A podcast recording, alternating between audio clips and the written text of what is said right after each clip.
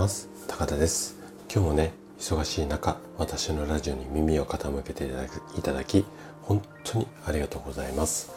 この放送は朝が来るのが楽しみ。そんな人を増やしたい。こんなね思いを持った整体院の院長が月曜日から金曜日までの毎朝7時にお届けをしております。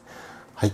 今日もね50代からの老いない体シリーズをあの話していこうかなと思うんですが今日で7回目になります。で今日のテーマはね病気にならない生活習慣。まあこんな話をしていこうかなというふうに思います。で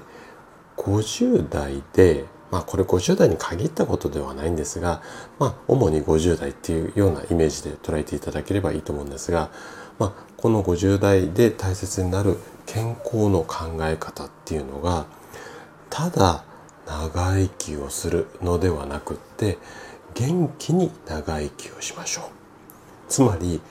健康寿命を伸ばす。まあ言い方をちょっとこうもう少し噛み砕いた言い方にするといわゆるピンピンコロリですよね。これを目指しましょうよというふうになります。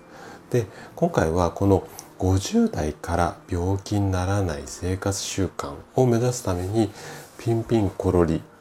あごめんなさいピンピンコロリで行くために50代から病気にならない生活習慣とはどんなものかっていうような話をしていこうかなというふうに思っています。是非ね最後まで、えー、楽しんで聞いていただけると嬉しいです。じゃあね早速ここから本題に入ってみましょう。健康寿命を短くする一番の要因これがね寝たきりなんです。でこの寝たきりっになってしまう主な原因っていうのはこんなものがあります。例えば脳卒中あとは認知症まあがんこういった病気の類だとかあとは転倒して骨折して動けなくなってしまうよであったりだとか関節に疾患があって、まあ、立てない歩けなくなってしまう。あとは、まあ、衰弱ですよね。でこれらが原因となっていわゆるこう長期の入院まあベッド生活っていうんですかねをしてしまう。でこれのことによって、えっ、ー、とこの今ご紹介した脳卒中だ認知症だとかってあったんですけども最後の衰弱以外は40代から50代までの食生活を中心とした生活習慣によってまあ引き起こされるケースが非常に多いです。うん、さっき言ったその脳卒中とか認知症の病気であったりだとかあとは骨折とか関節が痛んだりするね。これは生活習慣によって引き起こされるケースが多いんですね。じゃあこれを予防するためにはどんなことをしていけばいいのかっていうことなんですけどもまあ先ほどお話ししたような病気っていうのは早い方で40代ぐらいからまあ、今はね30代でもちょっとねちょぼちょぼ発症例が報告されてたりします。で50代はもう発症例っていうのはすごく多くて油断っていうのは禁物なんですよね。で年齢を重ねてから生じる健康リスクこれを予防するためには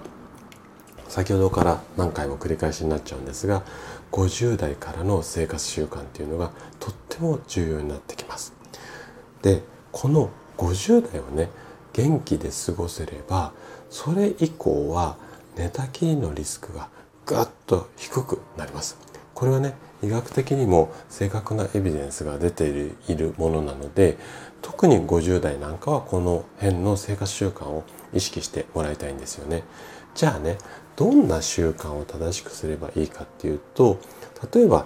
禁煙であったりだとか、まあ、摂取お酒を控えたりだとかあとは適度に運動したりだとかあとは体重の維持ですね、まあ、適正体重の維持。あとは正しい食生活。この辺りになります。でやっぱり今回も同じような最後答えになってしまうんですが奇抜な健康法。これをやったらすごく健康になるっていうような一つにとらわれることなく基本的なことをコツコツ続けることがポイント。まあこんな結論になりますね。はい。ということで今回の話はここまでとなります。最後までお聴きいただき、そしてコメントだったり、レターをね、いつも本当にありがとうございます。この放送は朝が来るのが楽しみ、こんなね、思いで活動中の高田がお届けしました。